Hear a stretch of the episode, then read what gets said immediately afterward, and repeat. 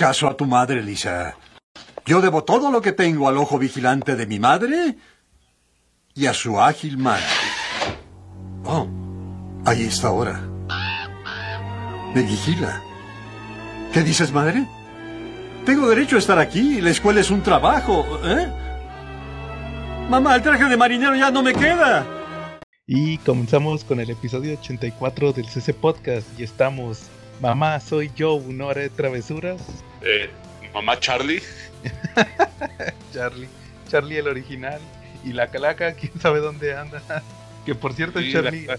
Se anda festejando el 10 de mayo para que los que creían que la calaca no tenía madre, sí la tiene. Sí. sí, de hecho, ayer, ayer fíjate, Charlie, que estuvimos eh, participando en el podcast de la cápsula muda de películas de terror, ahí co- conocidos de la calaca. Y ahí estuvo. de hecho, yo casi no participé porque tuve muchos problemas técnicos, pero ahí la calaca sacó la casta y estuvo opinando de ahí de una película. Yo creo que la próxima semana ya nos da su opinión de esa película. Una de Nicolas Cage de, terror. Ahí que nos platica la calaca. Entonces ahí nos comentó que a lo mejor hoy no venía, pero pues ojalá y más adelante se nos una. Y pues como cada semana pues vamos a comenzar con los saludos. Saludos a nuestros amigos de Comentemos Comics. Ya saben, el mejor grupo para hablar de cómics en todo Facebook. Saludos al Papu David, el patrón. También a Chuga, también aquí en Carlos Roldán, que creo que no nos mandó tampoco tampoco sección doble falta, Charlie. No, ni la Calaca ni Carlos Roldán. También a Quetza, saludos a Quetza también. Y pues a toda la banda que nos con la que convivimos en Comentemos Comics. Charlie, saludos esta semana. Y como no, para Leí Rico, para nuestros amigos el tremendo Bebote, el Fernando González Aguirre, para los intrépidos Zero Riders y los Tortugos, para nuestro amigo Pichirilo, para nuestro amigo Misael, que nos escucha y hace unos tragos muy ricos ahí en, en galerías. Oye, Charlie, cochino español, esta semana no hubo. Hasta la próxima. Estamos esperando que el 10 de mayo sale bastante, ¿no? Por ahí va a salir el 10 de mayo el Luz de Gas, ¿no? Sí, también el hardcover de Jessica Jones y el regreso de Daredevil después de casi dos años. ¿Y cuál estás esperando que más de todos ellos? El, Dar, el Daredevil, definitivamente. Pero Daredevil, ¿cuán- ¿cuándo fue la última vez que sacaron un número aquí en México? ¿Fue antes de la pandemia? Sí, fue este, esta miniserie de Man Without Fear que, que tú te compraste en el semanal y que posteriormente la volvieron a sacar en un... ¿Te acuerdas? La sacaron en un... que era? Eh, en un TPB, sí. Entonces, pues, pues ahí es- hay que esperar a que salga, ¿verdad? Se me- de verdad cómo pasa el tiempo, ¿eh? Creo que sí salió antes de marzo del año pasado, ¿no? Sí, más o menos, no recuerdo ahorita la fecha, pero ya tenía tiempo, casi un año, año y medio que no había cómics de Daredevil, siendo uno de los cómics más que tenían más tiempo publicando por parte de Smash. Daredevil como que ha tenido una historia bien incierta en México, ¿no? Porque, por ejemplo, lo publicó Novedades, eh, editorial Novedades en los 80s, pero tuvo una duración creo que solamente de 89 números por ahí. 89, 92 números, no tuvo demasiados. Y fue cuando fue la crisis de, de la devaluación del 82, fue cuando Novedades se vio pues, en la necesidad de cancelar muchas de sus líneas de cómics. Y pues Daredevil fue de las afor- desafortunadas que le tocó eso. De hecho, nos tocó solamente quedarnos con la del asombroso hombre araña en esa época, ¿no? Y Sí. eh, era el cómic que más se vendía. ¿Tú crees que hubiera sido diferente la historia de los cómics si hubieran seguido mejor publicando en lugar del hombre araña, hubieran seguido publicando cualquiera de las otras? Porque publicaban este, Daredevil, publicaban los Cuatro Fantásticos y los Avengers. Entonces, ¿cuál de las crees que hubiera sido diferente la historia de los cómics si hubieran publicado cualquiera de las otras tres en lugar del hombre araña? Pues yo creo que si, si publicó el Hombre Araña era porque el que era el que más vendía. Entonces ya ves que siempre la tendencia ha sido que en México los que más venden son el Hombre Araña y Batman. Ajá. Entonces, pues yo creo que por algo yo, ve, yo veo muy difícil que, que hubiera sido diferente porque la realidad es que pues, los otros no vendían tanto. Siempre iba a vender más Spider-Man y, Batman por parte de Novaro. Sí, pues la mujer araña por eso ni la mencioné, porque pues esa no furulaba aún menos. Creo que publicó nada más 27, 29 números en México. Sí, claro, pero pues ya ves que en aquel entonces se consumía más cómic. Entonces pues había más variedad de títulos, como lo que está pasando ahorita, que sacan tanto título y se les queda todos en los Sanborns y todo eso, ¿verdad? Todavía a la fecha me ha tocado ver en los Sanborns de los semanales que de hace años un año, dos años, ahí todavía hay números arrumbados. Sí, eso es grave, ¿no? Pero bueno, ahí sabrán ellos sus números, ¿no? De hecho, de hecho Charlie, eh, lo quiero ligar con el siguiente tema que traigo porque por lo mismo las editoriales se decidieron a ya no sacar cómics en grapa. Son contados los títulos que salen en grapa, como Conan, me parece, ¿verdad? Panini saca Conan en grapa y, solamente ciertos títulos Smash como el semanal, cuando son eventos. Ahorita el Fortnite, que ya ves todo, lo que está pasando con el Fortnite. Y también el, eventos como Death Metal. Pero fíjate que Charlie, que esta semana fue la semana, fue el día de Star Wars. Sí. Y Panini anunció muchos títulos. Se acordó, como ahí lo mencioné en Comentemos Comics, se acordó que tenían la licencia porque Star Wars literalmente era una licencia que ya tenían olvidada.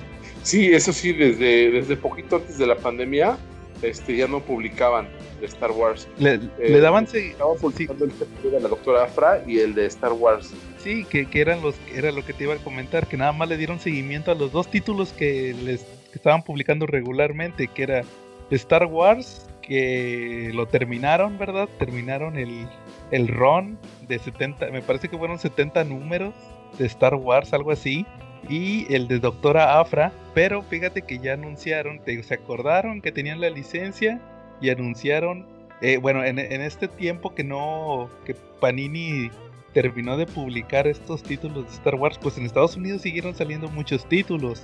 Y, pues no había santo y seña de que Panini los fuera a publicar. Y ahorita como te digo se acordaron y pues ya los anunciaron, mira, anunciaron el, la siguiente, el siguiente título de Star Wars, que es el que pasa es el que está actualmente en Estados Unidos y pasa de entre el Imperio contraataca y el regreso del Jedi. Este, y ese, ese lo van a publicar en TPB, igual que el que estaban publicando ahorita. ¿Cómo ves? Es súper bien, la verdad, ¿eh? La, la, Panini maneja una rústica muy bonita, vale la pena comprarlos. Sí, y, de hecho, pues aquí vamos a ver el nuevo canon de, por ejemplo, cómo Luke hizo su sable verde, yo me imagino. Sí. Porque en el otro canon, en el, en el título anterior más bien, nos enteramos cómo fue que Luke, o más bien que Darth Vader descubrió que Luke era su padre, o más bien que, que Luke era su hijo, perdón. Entonces eso fue porque se aventaron un arco de historia para explicar eso cuando en los cómics de Dark Horse, del canon antiguo, pues ya lo habían explicado bien sencillo, ¿verdad? Con una historia que se llamó Vader Quest. Y acá pues lo, lo sacaron dentro del título de Darth Vader cómo, cómo se enteró. Y pues acá, pues ahí eh, lo que viene siendo Marvel, pues anda cambiando el canon, ¿verdad? Para hacerlo ya más adecuado a, lo que al material que publica Disney y también Charlie pues anunciaron ¿cuál de las dos te gustó más? ¿cuál de las dos explicaciones de, de, cómo Vader se dio cuenta que Luke era su hijo te gustó más? la de Vader Quest que la dibuja y la escribe David Gibbons sí está muy buena de hecho si te acuerdas de la colección que sacó Panini de hardcovers de cómics de Star Wars, la de Panini? Ese fue el único que yo compré. Ese fue el único que yo compré, el Vader Quest. Y de hecho estaban muy buenos. También había uno de la de, Vader derribado, ¿no? La caída de Vader también era muy bueno. Ah, sí, ese yo lo compré cuando salió en cómic regular, en, en, grapas justamente. Ya después lo, lo recopilaron en un TPB. Sí, pero está muy bueno, la verdad, ¿no? Fíjate que la historia a veces de, de Vader y de, y de, Luke, si está manejada, se llega a parecer a la búsqueda de Kung Fu Panda y su padre, ¿no? Ándale, sí, curiosamente, que se echan mentiras. ¿Dónde? Sí, se cruzan y no saben que son ellos, ¿verdad? Sí, exactamente, ¿no? Sí, claro. Y, y hablando de Darth Vader, Charlie, pues también anunciaron el título de Darth Vader, el nuevo. Que, sí. que nuestro amigo Chunga nos estaba comentando que ahí le han estado metiendo historias eh, como que relacionándolo con las películas nuevas, con, con estos de los eh, experimentos que andaba haciendo el emperador en episodio 9, ahí lo están relacionando ese, ese título de Darth Vader, como que, como que quieren darle eh, algo así como de retrocontinuidad y, y tratar de... ¿De qué, te gusta? De tratar de que cambiar la opinión de los fans, ¿verdad? Que no les gustó tanto la nueva trilogía. ¿Y es esto, no? Sí, y Charlie, pues también anunciaron el de la doctor, el de la doctora Afra también tuvo otro volumen nuevo. Como que ese nomás reiniciaron la numeración. Sigue ese personaje. ¿Cómo ha pegado ese personaje, verdad, Charlie? De la doctora Afra. ¿Has leído nunca? Sí, sí lo leí, lo leí con Darth Vader, que fue cuando lo crearon, y leí sus primeros números de, Cuando todavía lo sacaban en grapas, antes de que lo sacaran en, en TPB nada más. ¿A ti qué te parece? A mí me gustó muchísimo, también me gustó muchísimo la presentación que hicieron de su propia versión de los droides maligna, ¿no? Esa estuvo muy buena. Ah, sí, en el título de Darth Vader, con su Citripio asesino y su Artudito asesino, ¿verdad? Sí, la verdad son muy buenos. Y tenía su, y su Chubaca malo también. Sí, exacto.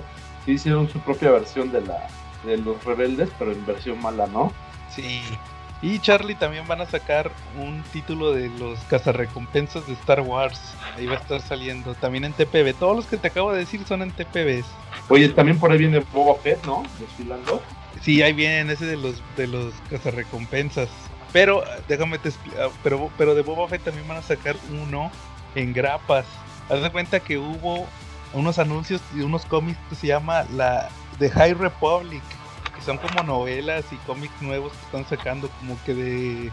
Como que también quieren Marvel meter su cuchara en lo de los tiempos antiguos de los Jedi. Que ya existían muchas series que se llamaban The Old Republic y todo eso. Entonces ya como que quieren crear su propio canon. Y también hubo videojuegos. Entonces este ese lo van a sacar en grapas. El de The High Republic. Van a ser dos títulos. Fíjate que van a anunciar eh, unos títulos que salieron como one shots que se llamaba Age of Rebellion de Boba Fett, el que tú dices de Boba Fett y uno de Jango Fett. También, también hubo de Darth Vader y de, hubo de varios personajes. Eh, haz cuenta que era la época de la República, época del Imperio, época de la Rebelión. Fueron muchos, fueron muchos eh, one shots, como que quisieron así como que con, sacar historias autoconclusivas en one shots pero ahorita Panini nomás anunció el de Boba Fett y el de Jango Fett. Pero te digo, hubo de, hubo de todos los personajes de Star Wars, de Darth Vader también hubo, pero no los han anunciado. Quién sabe si los vaya a sacar más adelante. Y por último, Charlie, anunciaron el cómic de Kylo Ren. ¿Cómo ves? Oye, ¿y ese qué tal? ¿Promete o no promete? Pues yo lo estuve leyendo los primeros números y pues era así como que explicar cómo se volvió malo cómo se, cómo se volvió caballero de Ren, porque ya ves que estaban los caballeros de Ren que no servían para nada. Ajá. Cómo se ganó su, su casco y todo eso. más o menos de eso va la historia. Oye, pero es que pasa, es que en las películas de repente pasa algo. Ahorita dijiste no servían para nada. Eh, en las películas de Star Wars tienden mucho a minimizar a sus personajes en, la, en las películas, eh, pero extrañamente los, los fans los compran bastante, ¿no? O sea, los, los, los adoptan. Eh, por ejemplo, Boba Fett, si te pones a pensar, en la, en la trilogía original no salió mucho, incluso fue derrotado por un Han Solo ciego, y sin embargo se volvió un personaje de culto. Claro. Eh, la capitana, la, eh, exactamente, esa también fue derrotada de la manera más humillante posible, pero también se, se, está volviendo así como que un personaje interesante para los fans, ¿no? Y y por último, pues los caballeros de Ren, que han sido derrotados de manera muy, muy fácil, pero sin embargo sí también levantan como cierta intriga, ¿no? Claro, siempre llegan en los cómics y los hacen ver muy chingones. Mientras que en las películas, pues, o sea, que realmente qué es lo que vale las películas, pues no hace nada. Sí, de repente en las películas hasta un manco les gana, pero en los cómics son muy buenos, ¿no? Sí, ya ves que este, ¿cómo se llamaba? Pod, Dameron. Sí en la primera película no hizo nada, casi nada, nomás estaba muerto casi toda la película. Y, resulta que en, los cómics te, te pusieron un cómic donde salía que, que sus papás y todo que habían sido parte de la rebelión y que fueron piezas clave, ¿verdad? Y de esos nunca se supo nada. Y luego cuando salió... Él también era un piloto estrella de la rebelión en los cómics. Sí. Ah, de hecho tuvo su título, ¿verdad? Sí, y tenía mejores habilidades piloteando en los cómics que en las películas. Ah, órale, ya ves. Y también este tuvo su cómic la, la esa Capitana Fasma. Sí. También tuvo su título. Y ese es te ponían todo lo que hizo para, para salir así de, de cómo sobrevivió la muerte de, de la base Starkiller y cómo, cómo recuperó su nave y todo eso. O sea, y la ponían bien chingona, pero como dices, en, los, en las películas no hizo casi nada. Pero según era un personaje badass, según, me acuerdo que en aquel entonces decían que era la nueva Boba Fett. Sí, de hecho. Y no logró la... armadura, la verdad, a mí, a mí me gustaba mucho su diseño, ¿no? Digo, Tan solo con hacerla plateada al armador y ponerle una capa se veía padre. Sí, ya ves que los, le rebotaban los, los disparos y todo, ¿verdad? Sí, estaba muy padre, su, su, diseño estaba muy padre, pero pues al final no hizo mucho en las películas. Se volvió un personaje inolvidable. Y por ejemplo, otro personaje infumable en las películas y que se hubiera defendido más una almohada, pues Snoke, ¿no? Ah, también. Que de hecho creo, creo que tiene ADN de Luke Skywalker, algo así estuve leyendo. Según los cómics esos que te digo de Darth Vader. Habrá que... Fue, fue como, como que se recetaron la historia de Camp Kennedy, ¿no? De Star Wars de, de finales de los noventas. La de Imperio Oscuro, ¿no? Sí, la de Dark Empire exactamente ahí se maneja que el emperador eh, pues tenía ya, tenía ya sus clones, ¿no? Ahí él manejaba que ya tenía sus clones en el planeta Pierce, ¿no? Y yo creo que ya quisiéramos un especial de Star Wars, pero quién sabe qué tan galáctico sea la calaca, ¿no? Pues habrá que reservarlo para un día que no venga como hoy. Ándale. Muy bien, pero como quiera hay que tomarlo en cuenta, Charlie, para la tómbola del CC Podcast Star Wars. Sí. Bueno, muy bien, Charlie. ¿Algún tema que traigas esta semana que quieras platicar? Este, pues no, digo, salvo la balconeadopta de, de esta semana que, que andaba yo viendo series y me puse a ver la de Luis Miguel, pero pues nomás eso, ¿no? Órale. ¿Y qué tal? Pues, ¿qué te puedo decir? Está, pues, entretenida, ¿no? Está, pues. Hasta como, como leer novelas, ¿no? Que quién no ha leído un TV novela en una peluquería. Y hasta comerciales de sabritas tiene. Sí, exacto, ¿no? Oye, pero como que lo curioso de esos, de esos, de esas series es que la gente, como son biográficas, la, la gente se prende por cosas que pasaron hace 30 años. ¿No te parece? Sí, por ejemplo, las de yo, de Te odio Luisito Rey, se, se circulaban mucho. Yo vi por lo menos dos o tres. Yo me acuerdo que le estaban tirando, no recuerdo si fue en la serie de Luis Miguel, pero que le estaban tirando a un artista, ah, al no, ¿sabes en cuál fue? En la de Silvia Pinal. Ya ves que tuvo una como serie. Sí, que porque, serie. Que porque el esposo la golpeaba y le fueron a reclamar ahorita, ya cuando es un viejito. Y de que. ¿Por qué me estás reclamando hasta ahorita? Y pues es que lo acabamos de ver en la serie, apenas se enteraron, o sea, no manches. ¿A Enrique Guzmán te refieres? Sí, creo que sí. El que dice la calaja que, que habría que ver sus fondos de pantalla de su computadora o de su. Ese mismo. Sí. Ahora lo van a conocer como el Fisgón Morbosón. El viejito cochino, ¿no? Ándale. Hola amigos, aquí Joe del CC Podcast y en esta ocasión vamos a hablar del más reciente lanzamiento animado de DC Comics, la película Justice Society World War II. Esta película, que recién se estrena esta semana, significó el segundo filme del nuevo universo animado de DC Comics y nos muestra las aventuras de una versión de la Sociedad de la Justicia de América que interviene en la Segunda Guerra Mundial para tratar de detener a los nazis. A pesar de las dificultades y peligros de combatir en una guerra, todo parece salir de acuerdo al plan, hasta que, por error, llega el mismísimo Flash Barry Allen desde el futuro y conoce a estos héroes de los cuales no había escuchado antes. Primero vamos a hablar de lo bueno. Me alegra ver que le den exposición a estos personajes clásicos de DC como lo son Jay Garrick, Hourman, Carter Hall y la versión clásica de Canario Negro, además de ver una versión más ruda de Wonder Woman.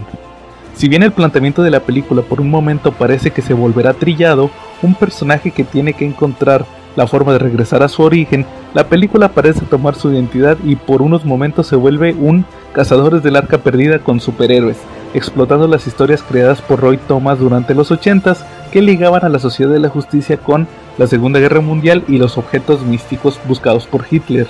Las batallas son lo que más se disfruta de la película, se ven bien reflejadas las habilidades de cada personaje, además de que en algunos casos se adaptan algunos de los trajes para darles cierta modernidad dentro de su estilo clásico. Dentro de lo malo que puedo mencionar de la película es que más o menos a la mitad de la historia hay un plot twist que genera demasiadas expectativas, el cual no termina de ser lo suficientemente bien explotado, además de que en este punto se va dejando de lado la historia de cazadores de larga perdida y todo termina en una batalla campal contra monstruos marinos gigantes. Me atrevo a decir que la película en cierto punto recicla el argumento utilizado en el cómic y la película de Flashpoint, Barry Allen viajando a un mundo que no reconoce, se topa con unos personajes que luchan por sobrevivir, se une a la causa, no termina de resolver el asunto y regresa a casa después de haber aprendido una lección importante. Es más, hasta se copiaron la batalla de Wonder Woman contra Aquaman en esta película. Es importante mencionar que esta película es una secuela de la película pasada de Superman, ya que existía mucha especulación del hecho de que Barry Allen viajara en el tiempo y se ligara directamente con el final del universo animado anterior. El actor de voz que interpretó a Superman en la película Man of Tomorrow regresa para repetir el papel en unas escenas al principio de la película, además de que por el ambiente queda claro que tanto Flash como Superman son superhéroes novatos que han tenido pocas interacciones con otros superseres. Hablando de los actores de voz, en el caso del papel principal que es Barry Allen, es interpretado por Matt Boomer, el actor que interpreta a Larry Trainor en la serie de Doom Patrol y que hace un buen trabajo dándole vida al velocista escarlata. Si bien tenía muchas expectativas sobre esta película por el cariño que le tengo a los personajes, al final me parece un filme bueno a secas, y a pesar de las críticas a las películas animadas anteriores de DC, por lo menos estas últimas eran más entretenidas. Esperemos y el nuevo universo animado de DC pronto encuentre la fórmula ganadora. Oye Charlie, bueno, pero hablando de Netflix, fíjate que se estrenó la serie de Jupiter's Legacy, Charlie. Órale, ¿qué tal? Fíjate que ya la terminé de ver. De hecho, voy a grabar un video para que estén atentos al canal de YouTube. yo creo que los subo en estos días con mi, reseña de la serie. Pero fíjate que lo que te. Sí, sin, sin platicar más, ¿la recomiendas o no la recomiendas? Este, fíjate que a la calaca la odia, porque lleva dos capítulos. Pero no, te puedo platicar, te puedo platicar sin spoilers, no te preocupes. y los spoilers que te puedo dar, pues ya los conoces tú porque ya viste, ya leíste el cómic. De hecho, escuchen nuestro episodio del Jupiter Legacy, que es uno de los mejores que hemos grabado. Fíjate que, Charlie, que es, haz de cuenta que casi toda la temporada pasa entre el episodio, entre el número 1 y el número 2 de, de Jupiter Legacy. Que, es, lo de que los hijos eh, son desmadrosos. Y haz de cuenta que todo pasa. Si te acuerdas que en el cómic matan a, a Utopian y a Lady Liberty. Sí. Haz de cuenta que todo, todo lo que pasa en la serie pasa antes de eso. Ok. Es, como si hubieran puesto. Eh, casi, haz de cuenta que la, serie está pasando en dos, en dos partes. Haz de cuenta que están en el pasado con esto, lo del viaje que se aventaron para. ¿Te acuerdas que se aventaron un viaje para obtener los poderes? Sí, exacto. Entonces, como que profundizan mucho en eso porque ya te acuerdas que en la serie, en el cómic, casi no se. casi nos lo pusieron en, nada más en cachitos chiquitos. Ajá, como que no fue el tema central. Sí, aquí sí. Aquí sí le, lo explayan mucho. Sí, aquí en el cómic se preocuparon más por, por ver qué sucedió cuando ya tenían los poderes, cómo se desarrollaron sus personalidades, sus ambiciones, pero no tanto consiguieron. Haz de cuenta que, que, que la temporada 1 está pasando en el presente y en el pasado. Y en el pasado es cómo obtuvieron los poderes. Ya un poquito más desarrollado, pero muy apegado a lo que vimos en el cómic, eso sí. Y en el presente, pues estamos viendo lo que vimos en los primeros dos números de Jupiter's Legacy, pero ya más, eh, pues más desglosado, ¿verdad? Más, más, más extendido. Vemos, este, por ejemplo, cómo se rompe la relación entre Utopian y su hijo, que aquí en la serie el hijo sí es superhéroe. Ya ves que en la serie era más desmadrozón. En el cómic, perdón. Sí. Acá no, acá sí, sí trae traje y anda de superhéroe, pero no. El, típico personaje que no. que no cumple con las expectativas. Que se la viven. que se la viven comparándolo con el papá, haz de cuenta. Y también vemos a, la, a Chloe, la hija, que anda de desmadrosa. Y luego también ahí tiene su relación con Hodge. Y también tenemos a Hodge, que ahí tiene un, arco de historia también aparte. Fíjate que eso me gustó. Aparte de que, no sé si te acuerdas que, les comenté que lo hicieron negro a Hodge, el, novio de Chloe. Este tiene un buen arco de historia, pero fíjate que sí tiene sus detallitos. Yo creo que habrá que esperar que, que venga la calaca y que la vea para discutir bien ya los detalles de, de lo bueno y lo malo de la serie. Pero yo creo que está bien verla. Lo que no me gustó, como te digo, es que se nota que la expandieron demasiado para que salgan más temporadas. Como ves, pues sí está, muy, recomendable, la verdad. Entonces, pues habrá que esperar para que venga la calaca y también nos platique qué le pareció Jupiter Legacy. Muy bien. Bueno, muy bien. ¿Algún otro tema, Charlie, que traigas? No, pues si quieres pasamos. Si traes algún otro tema, si no traes otro tema, pues ya vamos directo al, ah, sí, tema. Yo creo que ahora sí nos faltó la calaca para para hablar de algún otro tema, pero pues ahí más o menos vamos. Ahí también hay que, a veces hay que dejar cortitos los temas secundarios y darle al tema principal. Fíjate, Charlie, que pues esta semana nos sugeriste que habláramos de las madres en los cómics, ¿verdad? Por el Día de las Madres. ¿Cómo ves? Muy bien. Sí, muy bien, ¿no? Yo creo que es un tema muy ad hoc a la temporada porque pues va a salir el episodio el, el mero día, ¿no? Posiblemente. Sí, el, en, en Facebook se estrena el lunes, que es el Día de las Madres, y pues en YouTube y en, y en podcast el, el domingo, así que prepárense para festejar a su mamacita. Y pues Muy igual, bien, este, el año ¿te pasado si le damos un formato a este episodio? Por ejemplo, vamos a nominar a las que podrían ser las mejores madres de los cómics y a las que podrían ser las peores madres de los cómics. las peores madres de los cómics. Muy bien, Charlie. A ver, ¿comienzas tú o comienzo yo? Empieza tú si quieres. Bueno, pues yo voy por la de cajón, Marta Kent. ¿Qué te parece Marta, la ¿qué mamá de Superman? categoría de mejor o buena? No, buena, Sí. dependiendo de la versión. ¿Cuál, cuál es tu versión favorita de, de Marta Kent, Charlie? Eh, la de los cómics de Superman de John Byrne. Ah, definitivamente. Fíjate, Charlie, que, que ya tenía tiempo que te quería preguntar esto. ¿Para ti está bien que estén los papás vivos o estén muertos? Ah, pues a mí me gusta más cuando están vivos, ¿no? Pero los Por dos ejemplo, o nada más Marta. Mándeme. La- na- los dos papás, o sea, Jonathan y Marta o nada más Marta. Eh, me gustan los dos, la los verdad. dos. Sí, la Le verdad dan sí. le dan mucho peso a las historias de Superman y pueden generar un buen buenas tensiones, ¿no? Eh, por ejemplo, eh, cuando fue la muerte de Superman ahí en los noventas, eh, fue bastante pues, emotivo, ¿no? Y muy impactante el hecho de que había muerto Superman, que ellos sabían que era su hijo y que no podían ir y no podían, no, no podían hacerle un funeral este, más personal, ¿no? Porque pues, su cuerpo estaba ahí en Metrópolis y todo el mundo lo iba llevando, ¿no? No, no podían despedirse bien de su hijo, ¿no? Eso era como que medio triste. Así es.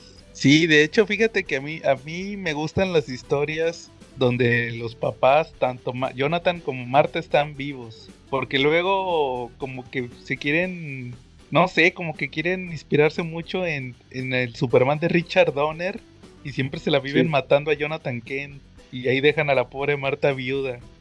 Y, y pues eso no está chido. Eh, muchas veces Jonathan Kent eh, lo usan para inspirar a, a este a Superman, pero la realidad es que necesita el consejo de su padre, ¿verdad? Siempre es muchas veces la solución a los problemas se las da Jonathan, que es un simple granjero, ¿verdad? Sí, efectivamente. ¿Y, y qué más, Charlie? ¿Cuál, ahora tú cuál dominas de las mejores madres de los cómics? Pues mira, yo empezando a nominar una mala madre de los cómics, me iría por Mary Parker. Ah, la mamá de Peter Parker. Sí, yo siento que fue una mala madre porque pues prefería la chamba. Es el ejemplo de la madre que prefiere la chamba que sus hijos, ¿no? Sí, ¿y en qué chambeaba Charlie? Eh, pues no te acuerdas que era gente. Eran agentes secretos, ¿verdad? Efectivamente, entonces pues prefirió ir a arriesgar el pellejo que quedarse a cuidar al buen Peter, ¿no? Entonces, pues yo sí le pongo un tache como madre. Charlie, ¿tú sí recuerdas quién fue el personaje que mató a los Parker en los cómics? Eh, en los cómics se, se reveló que tuvieron que ver con, con Red Skull, pero no con el Red Skull original, sino con el, So- con el otro, con la copia, ¿no? Con, el simil- con la versión similares, ¿no? con el soviético, sí, curiosamente. Era lo que te iba a decir con el Red Skull soviético de, de los cómics de los 50. El sí. que tenía su máscara de plástico, ¿no? Que, Sí, con ese mero. Sí. A ver, dime otra, otra, otra madre de los cómics, una Sí, buena o mala, sí. ¿cuál vas a decir ahora? Pues yo creo que voy a decir una mala también. A Yo ver. voy a nominar a la reina Atlana, la mamá de Aquaman, que en la película la interpreta Nicole Kidman. Ok. ¿Sí te ¿Por qué es mala madre para ti? Porque abandona a Aquaman, por eso, igual que en la película. De hecho, Pues sí, fíjate, de hecho la película se basó mucho en el material de Jeff Jones. No sé si te acuerdas que en los cómics de Jeff Jones eh, que, que publicó eh, la, la, la Matt, según estaba muerta, se descubre que está viva. En Sí, otra claro. En otra dimensión, está en otra dimensión, en, en, en donde estaban los hombres piraña, ¿te acuerdas en la película de Aquaman? Sí, ahí andaba. Estaba como en en una islita y ahí se quedó, ¿verdad? Y de hecho ya ni pelaba a Aquaman y todo eso. Pero está viva, pero está como que aislada. Entonces, pues así, eso de que abandonó también a... Dejó a- al, al farolero Thomas, Tom Curry con Arthur, pues no está nada chido. Yo voy a dominarte ahorita una buena madre para quitarnos el mal sabor de boca. A ver, ¿cuál sería? Pues una madre a veces no es la que engendra, sino la que cría. Y pues ahí está May Parker, para quitarnos el mal sabor de boca, ¿no? Que siempre ha sido, pues más madre que la misma May- Mary Parker para, para el buen Peter, ¿no? Siempre lo ha sabido dirigir y ahí está muy, muy, muy presente. Y es el ejemplo de un personaje que incluso en los números en que estuvo muerta, seguía ella siendo el pilar de las, de la, el pilar moral de, de, Peter, ¿no? Era su brújula, aunque ya no aparecía, ¿no? Claro. Recordemos que hubo un rondo en que estuvo muerta. Sí, en los noventas, ¿verdad? Eh, sí, principios de los principios de los 2000. Este, la se murió y luego resulta que pues no estaba muerta, estaba secuestrada, ¿no? Claro, por, por Norman Osborn. Efectivamente, y resulta que, que, era una doble la que, la que convivió en algunos números con Peter Parker. Lo, lo, lo, lo extraño es que la doble se posesionó de su papel, ¿no? Claro. Sí, sí, sí, sí. Se sintió más May Parker que la verdadera May Parker. sí, ¿cómo ves? Esa es una buena madre. Sí, oye Charlie, pero por ejemplo, te iba a preguntar también, aprovechando, ¿a, eh, ¿a ti se te hace que Mary Jane, ya ves que siempre, siempre cuando avanza el tiempo, se muere May Parker y Mary Jane tiene hijos con Peter. ¿Se te hace que es una buena madre en las versiones que ha salido donde es mamá? Yo creo que sí.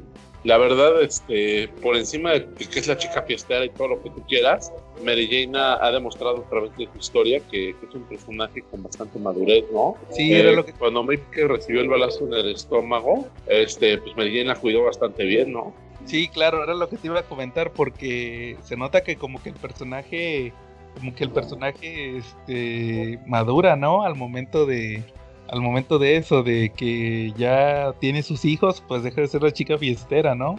Se vuelve más responsable. No sé qué opinas tú en ese aspecto. Pues sí, totalmente de acuerdo. Mary Jane es una buena madre, definitivamente. Yo creo que todavía no lo es, pero pues lo va a hacer. En todos en el momento pues, está bien mami. Ah, sí, es una mamacita. Sí, ¿no? Sí. A ver, vamos a ver a otra mamá de los cómics. Este, la mamá de... una, mala, una, doble dominación ahorita. Tengo una buena y una mala madre. Y curiosamente de dos personajes que están muy entrelazados. Eh, los dos supieron encontrar su camino como héroes y a veces no comparten el punto de vista, lo cual se ha generado pues tener enfrentamientos. Varias veces se han dado en Mauser los dos. No, eh, pero yo creo que todo se atribuye a la educación que han tenido, ¿no? Sí, a ver. Pues se trata de María Stark, en el caso de la mala madre, este doble tache porque no pudo cuidar bien ni a su hijo Arno ni a su hijo, ni a su hijo postizo, el Tony Stark, ¿no? Ajá. Eh, de los dos casos fue una madre ausente, ¿no? Uh -huh. Sí, de hecho, ya ves que en la película se muere en el choque con el Winter Soldier en los cómics, si no mal lo recuerdo, se muere también en un accidente, ¿no? Ajá. Sí, sí, Pero sí. también aparece mucho en los cómics que que no, no era muy apegada a Tony Stark. Eso, por eso la personalidad de Tony Stark es así. Por eso él, él, es, él es tampoco, tampoco dado a lo sentimental o abrirse, ¿no? Por eso él, él, puede ser muy frío. Y también por ahí puede ser generado un poquito su alcoholismo en base a sus padres, ¿no? Uh -huh. También, sí, pues sus traumas de, de la adolescencia. Y el ejemplo de una buena madre, sin duda, la mamá de Steve Rogers. Ah, María, ¿no? María Rogers, ¿no? Sí, una, un personaje que igual comparte nombre con, con, la madre de Tony Stark, pero esta fue una madre abnegada, ¿no? Que lo cuidó hasta el último minuto en que pudo hacerlo, ¿no? Sí, de hecho, no sé si te acuerdas que cuando salió el título del Capitán América nazi, creo que, ¿Sí? creo que el papá también los golpeaba, ¿no? A Steve y a la mamá o algo así. Sí, de hecho. Sí, de hecho, así. su padre no era, no era tan bueno, era, era medio briago y golpeador, ¿no? Pero pues ella pudo salir adelante a pesar de todo, ¿no? Claro, sí. Oye, Charlie, ¿sabes de cuál otra mala madre me estoy acordando? ¿De cuál? La mamá de Wolverine. Ah, sí. Ese también es de las malas, de las mamás malas, ¿no? Porque te, ¿te acuerdas que engañaba al papá de, bueno, ni siquiera era el papá de Wolverine, a su esposo? Andaba sí. con el, andaba con el, con el jardinero y aparte sí. creo, y aparte creo que se quedó medio loca porque había tenido otro aborto de un niño Wolverine o algo así, ¿te acuerdas? Estaba toda Sí, de hecho, la verdad no era nada buena con el que decía que era el padre de Wolverine, ¿no? Con el James Howlett. Sí, exacto. Sí, sí, me estaba acordando ahorita de la mamá de Wolverine. ¿Cómo ves? Eh, sí, un ejemplo clarísimo de, de cómo no debe ser una madre. Claro. ¿No? ¿Cuál otra te acuerdas, Charlie? Pues tú cómo ves a Jean Grey de mamá, ¿es buena ah, o es mala?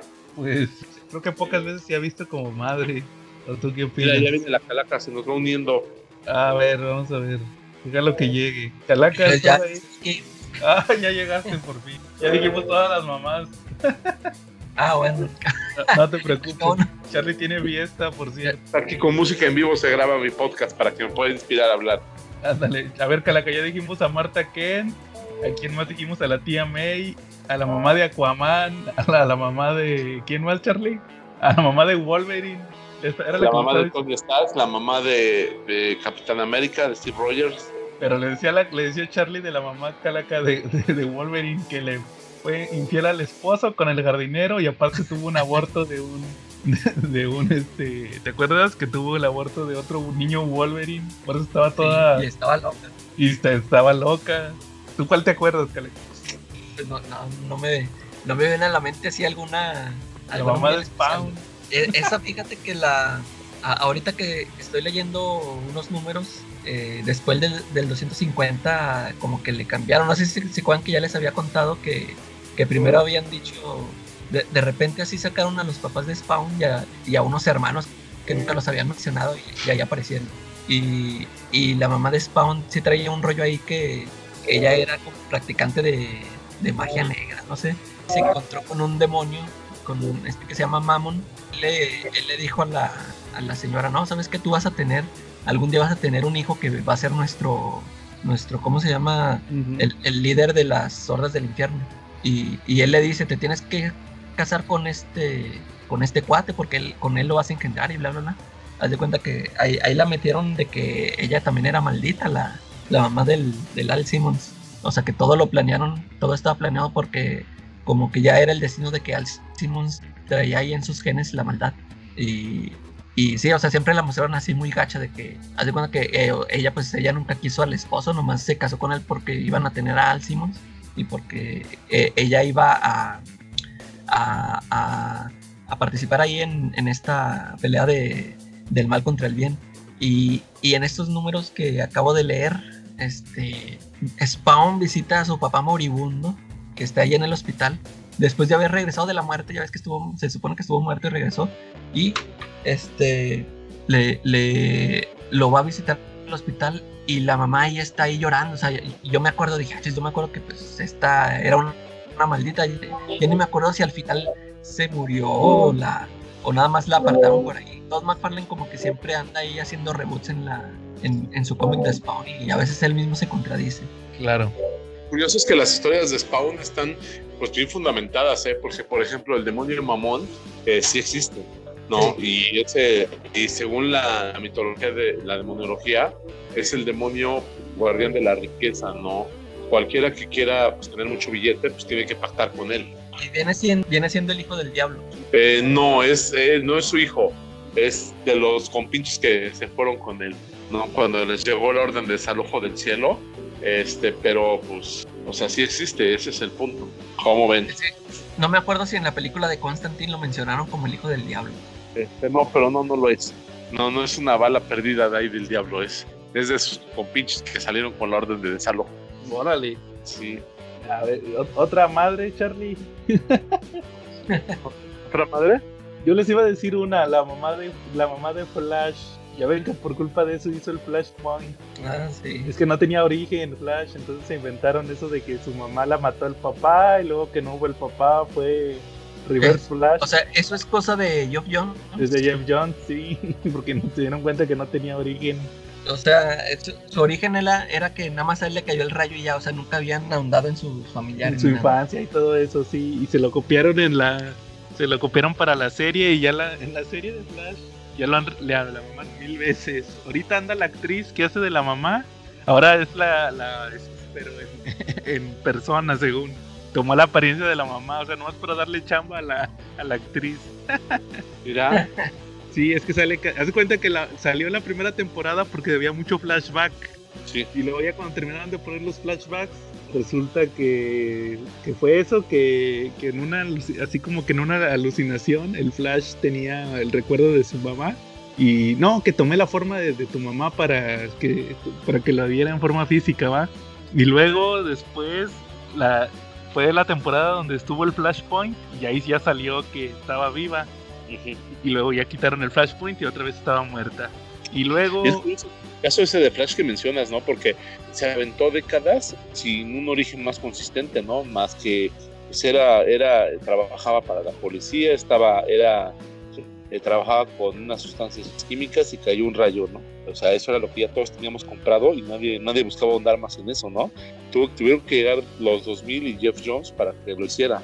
De hecho, Charlie, te voy a decir un dato curioso ahorita que, que estamos platicando de eso.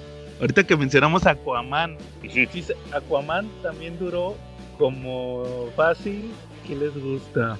Unos 30 años o 25 o 30 años sin origen. ¿Y saben cómo se, cómo se dieron cuenta que no tenía origen? En un cómic de la Liga de la Justicia. Este, hicieron una historia donde les borraron la... Según recuerdo, no recuerdo muy bien cómo estuvo el tema, pero según les hicieron olvidar a todos los personajes sus, sus eh, identidades heroicas. Haz cuenta que a Clark Kent se le olvidó que era Superman, a Bruce Wayne se le olvidó que era Batman, a, Diana Prince se le olvidó que era la Mujer Maravilla. Fue un villano, no recuerdo qué villano fue. Pero resulta que el, al único que no lo pudieron hipnotizar fue Aquaman porque él no tenía... él era Aquaman siempre, sí. En la acta de nacimiento decía Aquaman. Como ven. y resulta que ahí se dieron cuenta, ah, no, le, no nunca le hicieron origen a Aquaman. Creo que nada más habían dicho que, que, lo había encontrado un pescador o algo así. No recuerdo exactamente cómo es el origen de Aquaman, el, el original. Y luego ya, siempre, ya desarrollaron el personaje y le pusieron lo, de siempre. En el origen el original de Aquaman es que lo crió un pescador efectivamente, ¿no? Sí, creo recordar que más o menos así va, no, no recuerdo muy bien.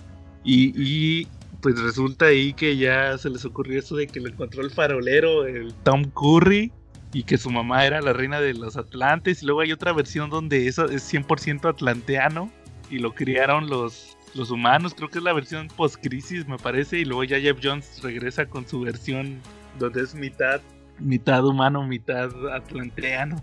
Y lo curioso es que su traje original eh, el de naranja con verde era, era un traje de preso del de, Atlántico. Órale, eso no me lo sabía. Sí, es un traje de preso.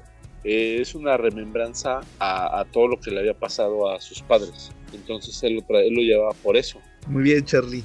¿Alguna otra mamá que se acuerden? A ver, Calaca, ¿vas de nuevo? no, no hemos mencionado a Marta Wayne, Calaca.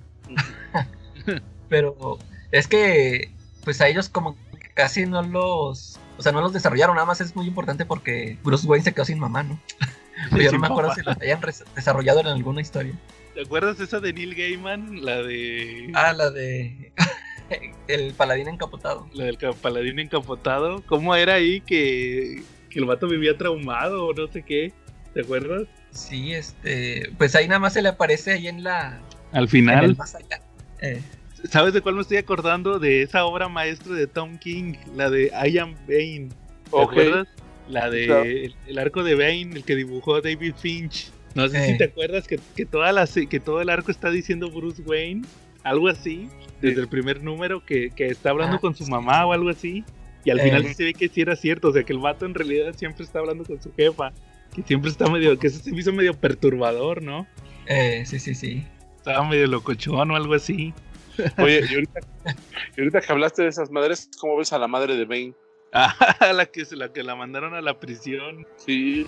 Pero no me eh, eh, ella en los cómics, no me acuerdo. Eh, la mata, ¿no? Los, los presos, porque deja el cuate la puerta abierta, o fue en la película, o no me acuerdo muy bien. En la venganza de Bane. ¿Cómo, cómo, cómo era, Charlie? ¿No te acuerdas? Este, la matan los presos y el Bane pues, se cría solito ahí en, en la en la, ¿cómo se llama? En la prisión, pero se supone que los que lo cuidan, pues son, son precisamente sus, sus, ayudantes en el futuro, ¿no? Este Truck, se llamaba Truck. exacto. Sí, este, ese fue el que lo defendía, ¿va? Y luego llegó Beard y el otro, el que, el doctor, ¿cómo era? ¿Cómo se llamaba el doctor? El que, ya se me olvidó el nombre. Y el otro, el que parecía calavera. este también. Ya no, no, ya no me acuerdo. No, ya no me acuerdo tampoco. También, ¿cuál otra madre de los cómics? Este. ¿Cómo ven a los padres de Luthor? Pues el papá es alcohólico, ¿no? Sí. Es el que me acuerdo. Y la mamá casi no la pone nunca. Yo no me acuerdo que la mencionaran en los cómics. ¿Tú te acuerdas, Charlie? Eh, pues, lo único que siempre define a Lex Luthor es que siempre dice que sus papás pues, no, no eran tan geniales como él, ¿no? Sí, siempre dice que abiertamente siempre ha dicho que sus padres eran mediocres, ¿no? Sí, pero te digo, yo que yo recuerdo que así siempre menciona al papá, a Lionel Luthor. Sí, exacto. Y yo creo que una madre pues siempre te forma, porque por ejemplo ahí tenemos un personaje que, que es pura maldad y que literalmente no tenía madre, el Red Skull, ¿no? sí, ese era vagabundo, ¿no? También huérfano. Huérfano, un huérfano vagabundo. Sí, sí, sí, sabes el origen de Red Skull, Charlie. Eh, pues el origen que yo he leído es que era un niño que era un huérfano vagabundo y que en algún momento entró a trabajar a un hotel como botones. Así y que un, eh, un, día le tocó ver que se hospedara ahí el Red Skull en ese hotel y el Red Skull estaba poniéndole una cagada al. No, pero fue Hitler. ¿Dónde? Fue Hitler. Ajá, Hitler, perdón, Hitler. Hitler estaba ahí. Hitler estaba ahí hospedado y le estaba poniendo una calabazadota a uno de sus generales. Y pues que Hitler se dio cuenta del odio que tenía ese muchacho por la humanidad, así nada con su pura mirada y decidió entrenarlo, ¿no? Sí, que le dice, le estaba, ah, como en el meme, ¿se acuerdan ese del Hitler enojado? el video, ¿se acuerdan? Sí, claro. Y, que le dice que yo puedo convertir a ese muchacho, a ese botones en mejor nazi que a ti, le dice un general. Y hace, y lo entrena, va, y nunca le pasan la cara a Red Skull y luego ya al final resulta que le da la máscara y le dice que es para que sea diferente, va, que él tiene que ser intimidado, intimidatorio. Ajá. Y le da la máscara de Red Skull y ya se vuelve Red Skull, va, pero estaba bien entrenado y todo, personalmente por Hitler. Que bueno, yo no sé Hitler qué tan bueno era para entrenar gente, ¿no? No, pero pues tenía, tenía gente que lo entrenara, pero lo supervisaba más bien Hitler. Mira nomás. Su entrenamiento lo, lo supervisó directamente Hitler. Sí. Oye, ¿y personajes que se volvieron mamás en los cómics, que no eran mamás y se volvieron mamás? Eh, yo tengo uno. A ver. Este, para que veas que no existe la maldad y que no existe el género, que la maldad no es un impedimento para ser madre y que no existe tampoco el género. Tenemos el caso de, durante la Age of Apocalypse, eh, Sabertooth y Wolverine en una misión encuentran una bebé y Sabertooth, contra todo lo que creíamos, se la lleva y la cría como si fuera su hija. Entonces, pues ahí tenemos el premio Una Buena Madre para Sabertooth de la Age of Apocalypse. ¿Y quién era la bebé? Esta Pixie, ¿no? ¿Cómo se llamaba? La de los portales, ¿no? Link. Sí, la de los portales. Link, ándale. De hecho, curiosamente ella murió en el primer número. En el primer número de, de, de pues, como tradicionalmente pasa en los cómics de los mutantes, que siempre inician, inician matando a alguien. Este, ella le tocó ser la que se moría en Generation X pero pues la revivieron para, para la edad, para el show of Apocalypse, le dieron otra oportunidad y pues, resultó ser un muy buen personaje. Órale, que de hecho ese personaje no pasó a la continuidad principal, el de Age of Apocalypse. Este, no, que yo sepa ya despuésito ya no pasó. Ah, ahí se quedó, órale. Sí, pero sí me acuerdo que... Pasó, de ahí fue el Sugarman, por ahí pasó el Nat Grey. Y la Bestia Oscura. Y la Bestia Oscura fueron los que sí fueron jugados de la Age of Apocalypse. Sí, porque creo que también tuvo una miniserie, esta Blink, Blink la de la era de Apocalipsis, tuvo una miniserie que tenía que ver con Sabertooth. Sí, de hecho, Sabertooth era su mamá y su papá. Órale. ¿Sabes cuál también me estaba acordando de esta, cómo se nos pudo haber olvidado la Wanda? ya ves que en los cómics tuvo a sus chamacos y luego reencarnaron o algo así en esos los Young Avengers, igual que igual que lo que va a pasar las películas o algo así creen lo que salió en WandaVision, ella también fue mamá. Fue como la Virgen María porque lo tuvo con un robot. Sí, con un robotito para que veas que no hay imposibles en la vida, ¿no? Y pues otro ejemplo de padres desafortunados, pues por ahí tenemos a Magneto, ¿no? Yo siento que sus padres pues sí, eran buenos, pero pues no tuvieron el tiempo, los, no tuvieron el tiempo para, para poder criar mejor a Magneto, ¿no? No fue culpa de ellos ahí. Sí, ya ves que en las películas te ponen que era muy apegado a la mamá. Ajá, exacto. Y este, y luego, pues él tuvo a quien, a, ¿cómo se llamaba? ¿Cómo se llamaba? ¿Magda o cómo se llamaba? A Magda, esposa. La, mamá de, ya ni sé ni de quién era la mamá, de quién era mamá, porque ya ves que son ya de nadie. De la que se murió. Oigan, ah, por cierto, ¿ustedes nunca leyeron el. Hay un Wadif de que qué hubiera pasado si hubiera sobrevivido la hija de Magneto, la primera?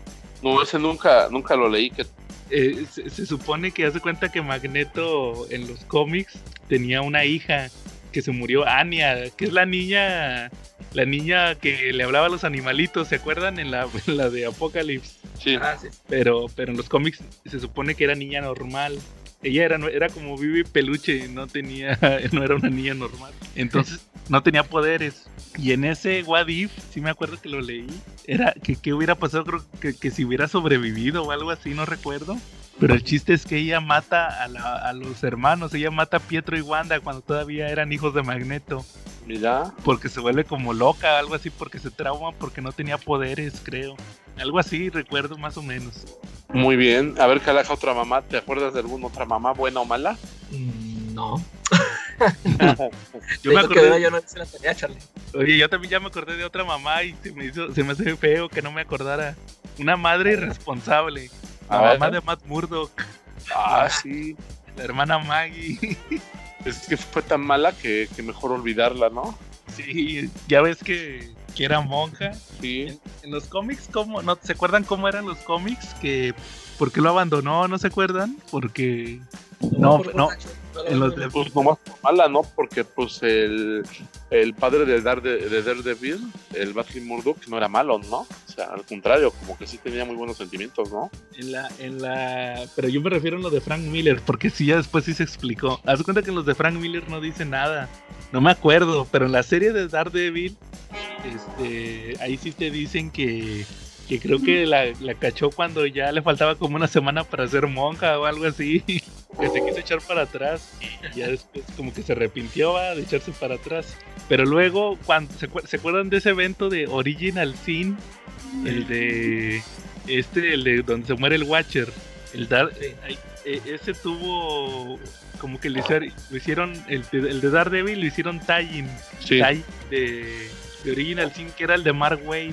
Y ahí te ponen que resulta que cuando están peleando con el con este personaje que se el ojo del Watcher que les dio las visiones, Daredevil vio una una como una visión donde se veía a su papá enojado, así veía a su papá enojado, a la Maggie gritando y luego como que se caían los platos o algo así. El pues pensó que, que el papá la golpeaba. De que, oh, mi papá golpeaba a mi mamá, no puede ser, pero él era bien bueno, ¿va? Ah, mira, entonces por eso, por eso la dejaron. No, pero espérate, Charlie, al final resulta, güey, que, que va a, a una... Tiene ahí una misión, creo que hasta va a Wakanda, no sé ni por qué va a Wakanda buscando a la mamá, creo que andaba de misionera, andaba, ¿Mm? andaba, andaba convirtiendo wakandianos al cristianismo, no al catolicismo. Y resulta que ya al final la ya, ya platica con ella y ya le explica. Fíjate que ese número se me quedó bien grabado porque está medio, medio chistosón.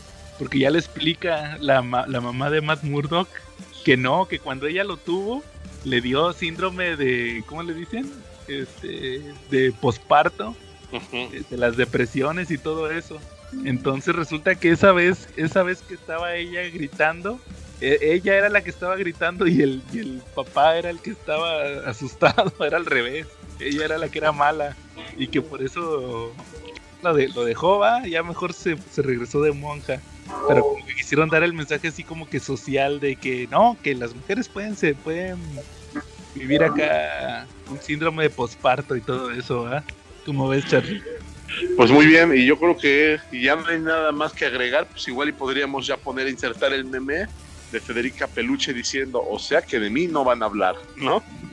Sí, ¿cómo ves, Charlie? muy bien. entonces- ¿Algo más que quieran agregar alguno de ustedes? Calaca, Joes. No, pues yo creo que estuvo bien por esta semana dejarlo un poco más corto. Sí, ¿no? Para que puedan pasar todo el tiempo con su mamá el 10 de mayo. Sí, ¿No? muy bien, Charlie. Oye, Calaca, ¿no vas a platicar la de Willis Wonderland? Ya, ya platicaron de todo. No, no la platicamos. Y, y, no, y no comentaron también Jupiter's Legacy. Ah, ya le comenté a Charlie, pero le dije que hasta que vinieras para platicarla bien. Ah, órale. No, pero le digo a Charlie que voy a sacar un video. Sí. Pero ya. de- y la de Willis, pues ni siquiera la he terminado de ver. Ah, bueno, estoy no. Como quiera ya les dije que ahí estuviste participando y que vean el video. muy bien, entonces como quiera mejor lo checamos la próxima semana. Bueno, Charlie, muy bien, Charlie. Entonces, si no hay nada más, estuvimos. Mamá, soy Joe, no haré travesuras. Eh, mamá Charlie. ¿Se acuerdan de lo de mamá Moe? La calaca mamadora. muy bien. Y nos vemos la próxima semana.